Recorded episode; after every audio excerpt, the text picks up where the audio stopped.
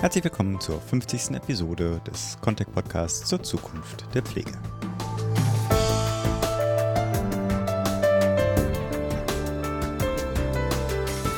Am Mikrofon dafür wieder für Sie und für euch Philipp Schunke. Heute geht es in gewisser Weise um einen Rundumschlag zur Pflegeversicherung.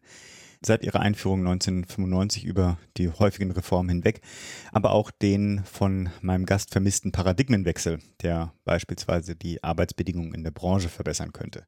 Als Kurzinfo zum Gespräch wurde mir dieser Titel hier mitgeteilt. Tariftreue als Musterbeispiel zum Umgang mit Reformen in der Pflegeversicherung.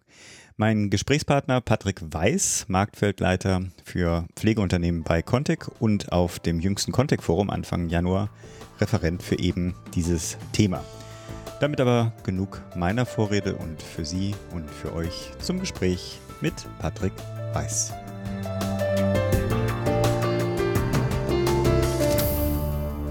Patrick, du hast ja auf dem jüngsten Contact Forum Anfang Januar einen Vortrag zum heutigen Thema gehalten. Wir haben uns da zwar gesehen, aber nicht wirklich vorstellen können. Daher habe ich auch ein gewisses Eigeninteresse an der ersten Frage. Kannst du dich nämlich unseren HörerInnen kurz vorstellen? Ja, Mache ich gerne. Hallo Philipp erstmal. Danke Hallo. für die Einladung. Ja, Patrick Weiß. Ich bin seit 30 Jahren in der Altenpflege tätig und jetzt seit Oktober bei der Contec leite ich das Marktfeld Pflegeunternehmen bin also für alle Fragen der Pflege mhm. der Ansprechpartner. Ich bin sozusagen den umgekehrten Weg gegangen. Oft ist es ja so, dass Berater nach einiger Zeit in Unternehmen wechseln ja. und ich habe 30 Jahre Unternehmen geführt und bin jetzt in die Beratung gekommen. Die Unternehmen, die ich vorher geleitet habe, können wir als Kernstück mal rausnehmen. Das mhm. war die Avendi Senioren Service GmbH in Mannheim. Die habe ich im Grunde bei Null angefangen, aufgebaut bis zu einer Größe von 22 Einrichtungen. Schon der Name Avendi steht für Ars Vivendi, also das Grundprinzip neben Defiziten eben auch Ressourcen und noch die verbleibenden schönen Dinge in den Blick zu nehmen. Mhm. Und wir haben da als privater Träger, der heute ja nicht mehr so angesagt ist in Teilen, sondern verrufen, schon viele innovative Dinge getan womit man auch zeigen kann, dass man auch in dem relativ harschen Rahmen, den man hat, doch, doch eigene Dinge gestalten kann. Wir hatten schon lange, bevor sie eingeführt worden sind, eigenständige Betreuungskräfte. Wir haben Hilfskräfte zu Fachkräften noch ohne Wegebau weiter qualifiziert, also die Kosten mhm. übernommen. Wir hatten schon freigestellte Qualitätsbeauftragte, mhm. freigestellte Praxisanleiter, ein eigenes Ausbildungskonzept mit Ausbildungsleiter, auch die ersten in Deutschland, haben Sprachkurse eingeführt, nicht nur für Menschen mit Migrationshintergrund, sondern auch sozusagen heimische Mitarbeiter, weil das oft ein Problem der Dokumentation darstellt. Mhm. Wir hatten Integrationsbeauftragte, Bonussysteme für Einspringen entwickelt, haben uns auch im Sport engagiert, also einen Lauftreff gegründet, haben Leute auf die Marathonstrecke oder die Staffel gebracht. In dem Zusammenhang auch, auch Rollstuhlfahrern ermöglicht, über eine Staffel an einem Marathon wow. teilzunehmen. Waren wir bei Sterne des Sports mal im Kanzleramt und sind Sechster geworden, ja. Von? Von wie ähm, viel? Ja, gut, das sind von, von ich glaube, 42. Nein, das ist ja auch irrelevant. Die Teilnahme ist ja das Wichtigste, ja, ja. aber trotzdem. Gibt es ganz viele verschiedene schöne Dinge. Ja. Mhm. Und das Kernstück war auch in einer eigenen Weiterentwicklung, wenn man sich dann doch immer wieder überlegt, dass man doch an ähnliche Probleme stößt, obwohl man sich für einen tollen Arbeitgeber hält, mhm.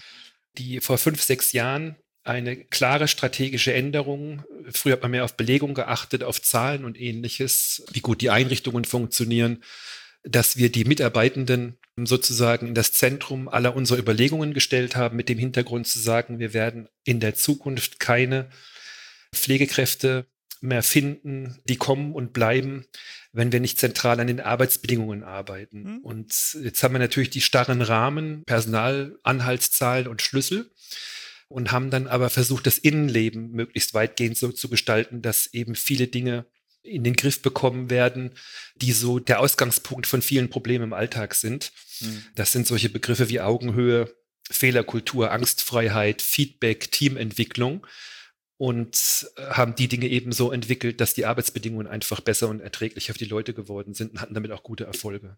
Wir sind eigentlich schon mitten im Thema, gleichzeitig noch den ersten Schritt zurück. Wie kamst du denn zur Pflegebranche selber? Das ist eine ganz witzige Geschichte. Ich bin eigentlich gelernter Anwalt mhm. und Jurist und im Grunde ganz klassisch. Mein Vater hat als Arzt gearbeitet okay. in einer, einer großen Klinik in der, in der Pfalz und Diese Klinik ist übernommen worden in den 90ern von, von einer der am stärksten wachsenden Trägergruppen Kliniken und Altenheime in Deutschland, RHM Altenheim und Klinikgruppe. Und für den Inhaber war ich wahrscheinlich sowas wie ein Sohnersatz. ja, und nach Anwaltstätigkeit und ähnlichem sind wir ins Gespräch gekommen. Sehr spannendes Thema, hoher Bedarf auch mhm. dort an Mitarbeitern und qualifizierten Mitarbeitern und habe dann mal als Assistent der Geschäftsleitung dort angefangen um mir mal alles anzugucken. Okay. Ja. Okay, weil jeder hat ja irgendwie so seinen Sonderweg dazu. Aber wir haben ja einen wunderbaren Übergang dadurch, als du sagtest, nämlich in den 90ern, ja, Thema ist ja die Pflegeversicherung, deren Einführung und natürlich auch, wie du das bei deinem Vortrag beim Contact Forum ja auch gesagt hast, dass es zwar häufig Reformen an der Pflegeversicherung gab, aber alle samt äh, den notwendigen, ich zitiere, großen Wurf vermissen lassen. Du hast dich ja darauf bezogen, insbesondere auf die auch jetzt nun beschlossene und umzusetzende Tariftreue. Wenn ich mich richtig entsinne, als Beispiel dafür, wie häufig ja lediglich nur an diesen kleinen Stellschrauben gedreht würde. Dazu kommen wir ja auch gleich. Du bist aber ja auch, wie du ja gerade eben geschildert hast, schon lange in der Pflegebranche unterwegs und auch schon so lange, wie es die Pflegeversicherungen gibt. Wenn du mal ein Mini-Fazit ziehen wolltest, solltest, Pflegeversicherung Erfolgsgeschichte, was würdest du denn da antworten? wenn man sich volkswirtschaftlich, gesundheitspolitisch und ordnungspolitisch anschaut, wofür die Pflegeversicherung eingeführt worden ist, muss man ein positives Fazit ziehen, keine mhm. Frage. Ja. Man hat in den 90ern ganz verschiedene Problemstellungen gehabt, ähnliche bei Einführung der Rente unter Adenauer. Eben eine demografische Entwicklung mit einer hohen zu erwartenden Zahl von älteren Menschen, eben auch mit einem hohen Anstieg von Pflegebedürftigkeit. Man hat mit einer Infrastruktur zu tun gehabt, die nicht mehr zeitgemäß war. Mhm. Kommunale Kassen, also Stichwort geförderte Einrichtungen oder durch Land oder Kommunen erstellte und bezahlte Einrichtungen, waren immer schwerer denkbar. Und Pflege war damals ein hohes Risiko, Sozialhilfe bedürftig zu werden. Mhm. Und mit der Einführung der Pflegeversicherung, die eine Teilversicherung ist, äh, die also nie voll versichert abdecken sollte, was alles eine Rolle spielen kann. Also Investitionskosten oder Unterkunft und Verpflegung sollten eigene Aufwendungen bleiben. Der pflegebedingte Aufwand sollte dargestellt werden mit dieser Zuzahlung mhm. der Pflegeversicherung. Und diese Dinge sind erreicht worden. Wenn auch 20, 25 Jahre später die Tendenz wieder in die Richtung geht, dass Sozialhilfeanteile steigen, mhm. ist es doch im Großen und Ganzen so, dass dort vieles geleistet worden ist viel entstanden ist, sich viel entwickelt hat in allen Gebieten. Mhm. Also nicht nur die Infrastruktur, sondern eben auch was Qualität, Professionalisierung, Standardisierung und solche Dinge angeht. Das ist schon richtig viel, was sich da getan hat. Mhm. Aber wo siehst du denn die größten na, ich sag mal, Irrungen im derzeitigen System? Naja, wenn man es mal fast, fast ein bisschen prosaisch betrachtet, dann stellt sich immer die gleiche Frage. Und das sind ja Dinge, die auch vom Deutschen Pflegerat diskutiert werden oder von anderen Verbänden. Neulich hat die Frau Vogler wieder gesagt, der GBA, also der gemeinsame Bundesausschuss, macht die Pflege kaputt, weil dort nicht mitgesprochen wird. Mhm. Ja, also die Versuche, die Pflegekammern zu gründen und einzubinden, 20 Jahre später, also der Pflege eine Stimme zu geben und ähnliches, sind im Grunde nur Begradigungen von Dingen, dass man nie aus Sicht der Pflege, bottom-up sage ich mhm. dazu, mhm geguckt hat, wie ist tatsächlicher Aufwand, wie wird tatsächlich gearbeitet, wie kann man tatsächlich ermitteln, was notwendig ist und das zu einer Lösung führen, äh, so dass es eine, eine große Lücke gibt zwischen dem, was, was sein müsste und was tatsächlich passiert. Das ist der eine Teil. Mhm was sicherlich vom Rahmen her und in, in der Ordnung ein großes Thema ist. Und das hat mit der Föderalismusreform 2006 seinen Lauf genommen, dass ich auf der einen Seite ein, ein bundesgesetzliches Leistungsrecht habe und den Eindruck erwecke, ich habe nun alles überall gleich ist hinsichtlich bestimmter Rahmen auch richtig. Also was äh, Qualitätsmaßstäbe sind und ähnliches, das ist ja alles im SGB 11 geregelt, auch was ein Pflegegrad oder mhm. Pflegestufe ist. Aber ich habe im Zuge dieser Reform dann eben in 16 Bundesländern 16 äh, Mal Heimgesetze, die Nachfolger heißen heute alle anders, Personalverordnungen, Bauordnungen, mhm. habe teilweise Doppelzuständigkeiten von Heimaufsichtsbehörden und MDK, also die, die Prüfinstanzen der Krankenversicherung, der Spitzenverbände und immer wieder sozusagen Zwiespältigkeiten zwischen Leistungsrecht und Ordnungsrecht. Das ist der eine Teil. Mhm. Und der andere, das wird man ganz sicherlich sagen müssen, ein Webfehler insgesamt war, dass man die Sektoren ambulant und stationär getrennt hat. Und es ist natürlich auch typisch deutsch, dass solche Sachen auch endgültig getrennt bleiben. Ich sage ein ganz banales Beispiel. Also das eine ist, wenn heute Menschen in sogenannte Verbundeinrichtungen einziehen, also wo ich Pflege verbinde mit Wohnen. Mhm. Dann schauen die sich so eine Einrichtung an und denken, oh, wenn ich da in so eine Wohnung einziehe, dann habe ich ja ganz viele Pflegekräfte auch am Ort, die sich um mich kümmern können oder da finden Freizeitaktivitäten, Beschäftigungen am Nachmittag kann ich teilnehmen. Das ist eben alles nicht so, weil wir komplett getrennte Vertragsverhältnisse haben und teilweise sogar Aufsichtsbehörden Einfluss nehmen, ob jemand jetzt zum Beispiel aus dem stationären Bereich an einem anderen ja, helfen klar. dürfte, weil er nicht mehr da wäre. Also sehr stark reguliert. Zu dem Bild kommt man nochmal später vielleicht, wie das anders hätte, hätte laufen können. Dieses ganze Thema Unternehmertum, und das betrifft ja nicht nur private, ähm, auch kommunale, frei gemeinnützige kirchliche Träger, müssen ja mit dem, was sie tun, Dinge erwirtschaften, um auch andere Sachen nach vorne entwickeln zu können. Sie müssen renovieren, sie müssen äh, andere Bereiche äh, schaffen, neue Techniken einführen, neue Konzeptionen entwickeln. Und dieses Thema Unternehmertum ist nie so abgebildet worden, dass man auch nachhaltig mhm. und plausibel und transparent Strukturen geschaffen hat, die eben äh, auch in der Kategorie von Gewinnen und Überschüssen denken. Also so insgesamt hohe Regulierung und eher so eine, eine Kultur des Misstrauens, viel mit Kontrollen, viel mit Hingucken, äh, viel mit Schlagworten, aber weniger ein Freiheitsgrad an bestimmten Leitplanken entlang zu sagen, wir vertrauen da auf die Teilnehmer, dass es vernünftig gemacht wird. Hm. Du hast ja schon ein paar Gründe äh, genannt, aber könntest du noch welche fokussiert benennen, die Grund für diese Fehlentwicklung sind? Was ich immer wieder gerne sage, was auch seit Einführung des PSG 3, also das Pflegestärkungsgesetz 3, mit, mit der Beteiligung der Kommunen breit diskutiert wird, ist, die Kommunen haben ja nicht nur Rechte nach dem Grundgesetz, also mhm. die kommunale Selbstverwaltung, sondern sie haben eine Verpflichtung und die nennt sich Daseinsvorsorge.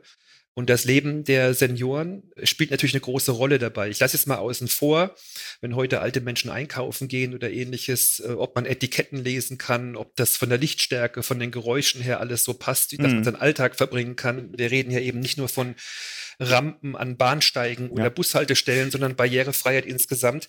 Dann fehlt mir bis auf wenige Ausnahmen bei den Kommunen tatsächlich das tiefgreifende Konzept, wie man damit umgehen will ein Stichwort wäre zum Beispiel, es gab unwahrscheinlich viele kommunalen Wohnungsbaugesellschaften, denen man hätte einfach einen, einen, Quartiersmanager oder einen ambulanten Dienst oder einen Betreuungsdienstleister zur Seite stellen können und hätte dann schon mal, was das Thema betreutes Wohnen gibt, viel in Eigenregie machen können. Mhm. Das ist vielleicht das eine Thema, das hat zu spät angefangen.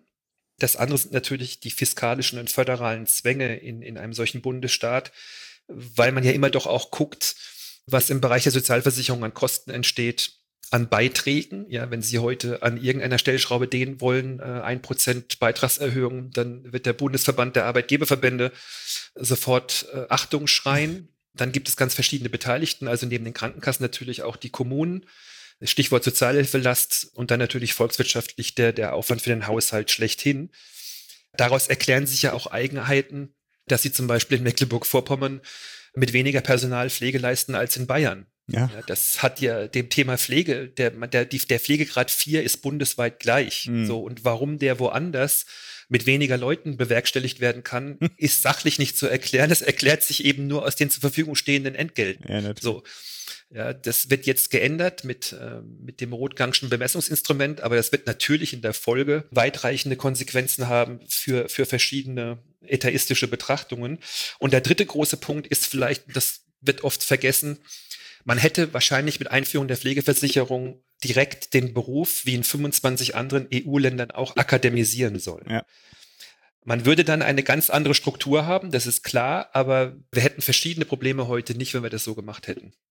Wir kommen immer näher zum Thema und gleichzeitig möchte ich immer wieder eine Detour machen, weil das alles ja spannende Elemente sind. Jetzt aber zu dem Stichwort Bottom-up, was du vorhin genannt hattest. Kannst du ein Beispiel dafür nennen? Also wie würde die Pflege aussehen, wenn man sie denn aus der Perspektive der, also und Bottom-up kann ja zweierlei sein, von der Perspektive der Pflegebedürftigen oder aus der Perspektive der MitarbeiterInnen betrachten würde? Ja, dann nehme ich mal das, das, äh, die Perspektive der Pflegebedürftigen als erstes. Mhm. Äh, und das würde zum Beispiel zusammenhängen mit der Auflösung der Sektoren. Mhm. Ich hatte mal das Glück, bei der Initiative Pro Pflegereform äh, seinerzeit, also bei dem ersten Rotgang-Gutachten ja. dabei zu sein mit Professor Rotgang und Thomas Kalwitzki und ähm, einigen anderen Vertretern, noch Bernhard Schneider, also Initiator mhm. der geschätzten Kollegin Hastedt äh, aus Stuttgart, wo wir mal wirklich in sieben Stunden das durchgegangen sind. So, und wenn man das mal zu Ende denkt und sich überlegt, egal wo ich bin, Pflege ist immer gleich, ja. dann würden wir statt einem Abwahlprinzip, wie ich es in der stationären Einrichtung habe, ein Zuwahlprinzip haben. Das heißt, ich kriege nach einem Krankenhausaufenthalt oder eben auch in anderen Zusammenhängen einen Pflegebedarf attestiert oder festgestellt und dann sorge ich oder mit Hilfe anderer dafür, dass diese Bedarfe gedeckt werden können. Mhm.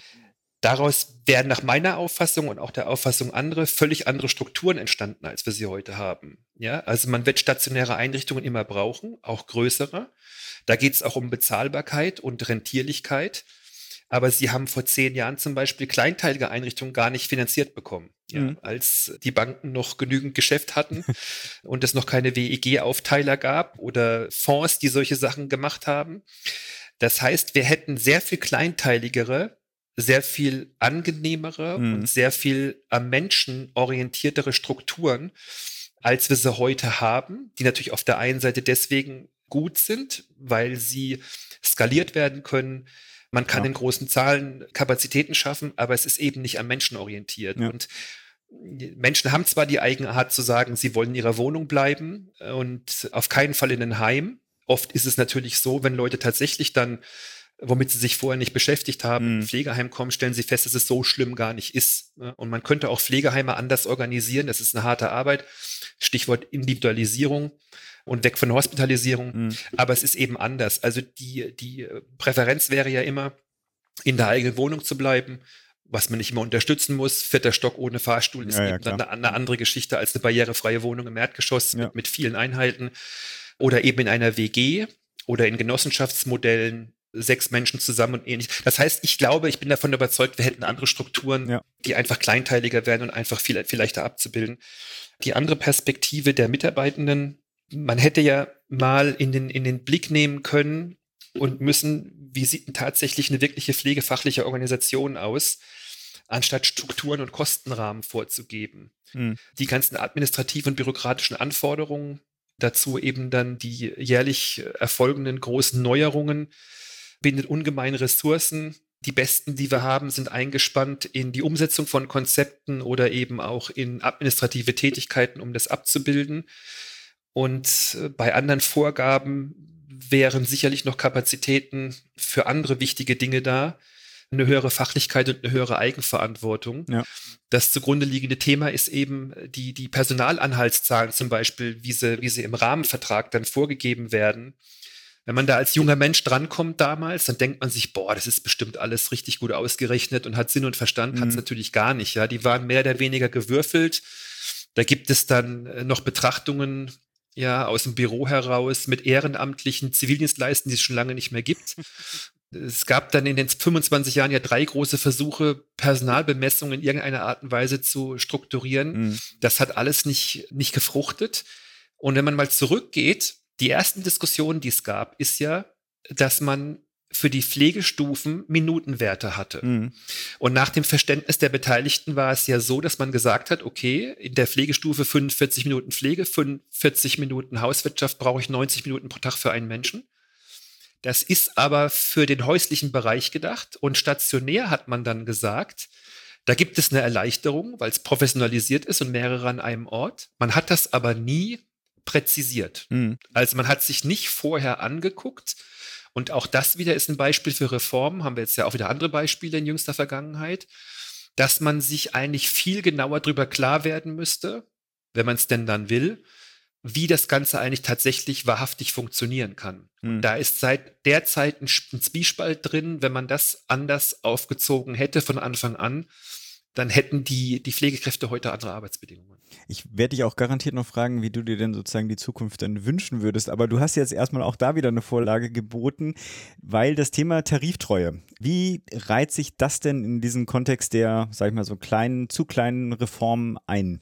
Für mich ist das ein klassisches Beispiel des Umgangs mit Reformen und was man die letzten Jahre immer häufiger beobachten kann, das liegt nicht nur daran, dass ich höhere Ansprüche bekommen habe, weil ich einfach mehr Erfahrung habe, sondern es ist ein, ein, ein Zeichen oder eine, eine Ausprägung geworden, dass Dinge auf den Weg gebracht werden, die sehr schnell umgesetzt werden soll, hm. deren Umsetzung aber gar nicht komplett geregelt ist. Beispiel Tariftreue.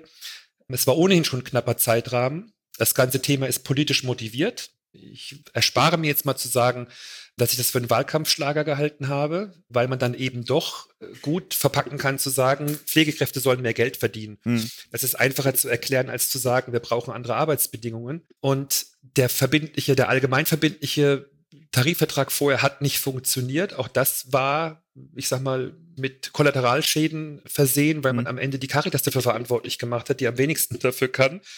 Politik ist da sehr hart. Beispiel jetzt bei der Tariftreue im Gesetz stand drin, dass im September die Richtlinien dazu, wie das genau passieren soll, bekannt gemacht würden. Die hatte der GKV auch im September. Aber es ist genau das passiert, was jeder sich gedacht hat, der das Gesetz gelesen hat. Es wird erstmal die Diskussion geben, was ist denn eigentlich Tariforientierung? Hm. Geht es um eine Vergütung? Geht es um einen Zuschlag, eine Zulage? Geht es um die zusätzliche Altersversorgung? Geht es um Bewährungsaufstieg? Etc. Hm. Das ist jetzt fertig geworden ja, dieser Woche, der an dem Terminplan in der Folge, also Einführung 1.9. und Benennung, was ich machen will, hat man nur einen Monat verschoben vom 28.2. zum 31.3. Am 1.9. muss es trotzdem eingeführt werden. Mhm. Das ist eine Sache. Ein Betreiber, erst recht ein, ein kleiner, sage ich mal, mhm. Alleinbetreiber, der gar keine Ressourcen für so etwas hat, der muss sich doch vorher Gedanken machen, wie positioniere ich mich denn? Weil es ist ja nicht bundesweit so, dass alle darauf warten, dass die Pflege teurer wird, weil mehr verdient wird. Es wird einige geben, die werden Schwierigkeiten haben, ihre Kunden zu halten, weil mhm. sie es einfach nicht leisten können. Und die müssen sich überlegen, wo sie sich positionieren. Andere, die schon Tarif zahlen, werden sich überlegen müssen, oh, jetzt ist das Einzige, was ich noch als Vorteil anbieten kann, eine Zugehörigkeit zu einem kirchlichen Träger oder dass ich kommunaler Träger bin oder mhm. ähnliches. Mhm. Aber wo, wo ist die, die Arbeitgebermarke? Wo sind die Arbeitsbedingungen? Neudeutsch würde man sagen, wo sind die USPs und ähnliches? Ja. Schwieriges Thema. So und äh, immer mit hoher Regulatorik. Große Reformen jedes Jahr, die natürlich sehr schwer umzusetzen sind und sehr aufwendig umzusetzen sind, bindet enorme Ressourcen. Ich fasse mal meine beiden letzten Fragen zusammen. Also Fazit hast du ja schon ein bisschen begonnen. Gleichzeitig würde ich dir nochmal die Chance geben, sozusagen ein abschließendes Fazit zu ziehen. Gleichzeitig natürlich auch verbunden mit dem, was du dir für die zukünftige Weiterentwicklung der Pflege wünschst.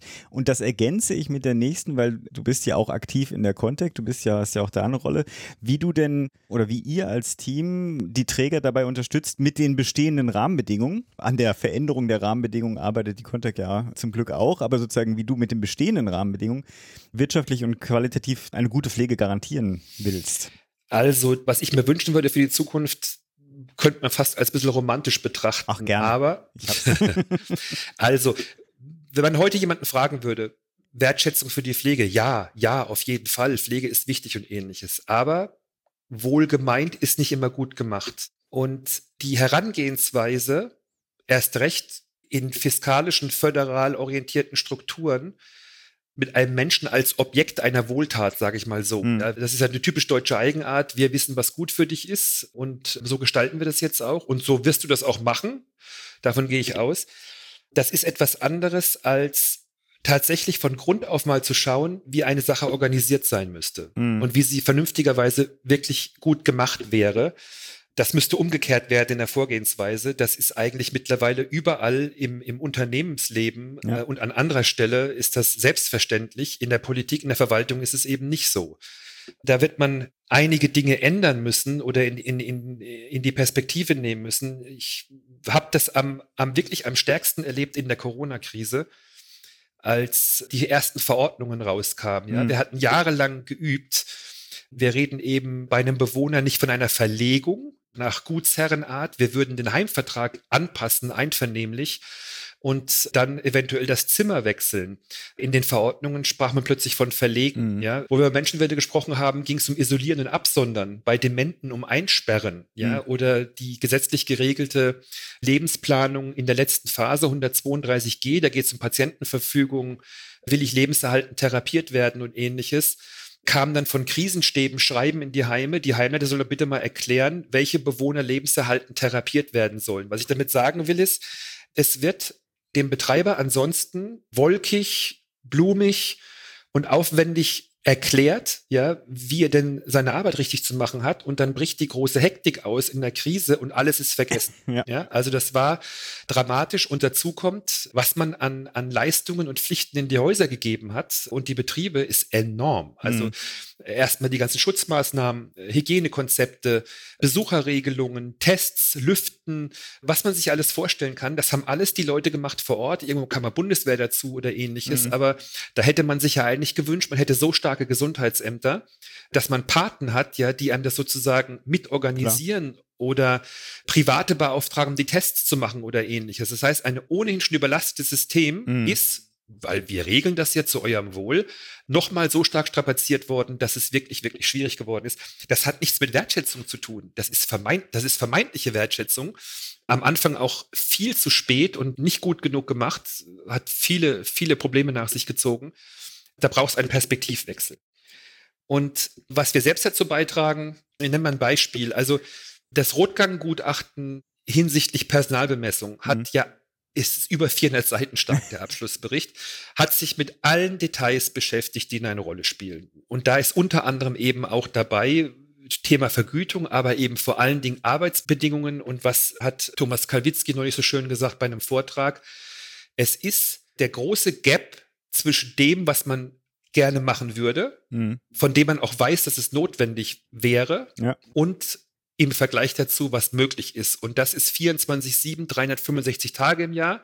Dazu kommt eine nicht planbare Freizeit, nicht planbarer Dienstplan, häufiges Einspringen, also im Grunde eine, eine emotionale Überforderung, ständig, kompensatorisch arbeitend, dahin, dass die Leute im Grunde ausbrennen. Mhm. Ja, so. Und das kann aber ja keine zukunftsgerichtete Strategie sein. Es geht ja auch nicht darum, dass man jetzt überall mit doppelt so vielen Leuten arbeitet oder ähnliches. Es geht da einfach darum, dass man Strukturen findet und Organisationsschemata, Pflegeprozesse, die Dinge so abbilden, dass sie besser funktionieren. Und wir haben im Vorgriff auf Rotgang und im Grunde als, als elementaren Bestandteil auch dazu ein Projekt kurz vorm Fertigwerden, sagen wir es mal so, Pflegeprozessmanagement 2.0, wo wir verschiedene Dinge einfach anders organisieren.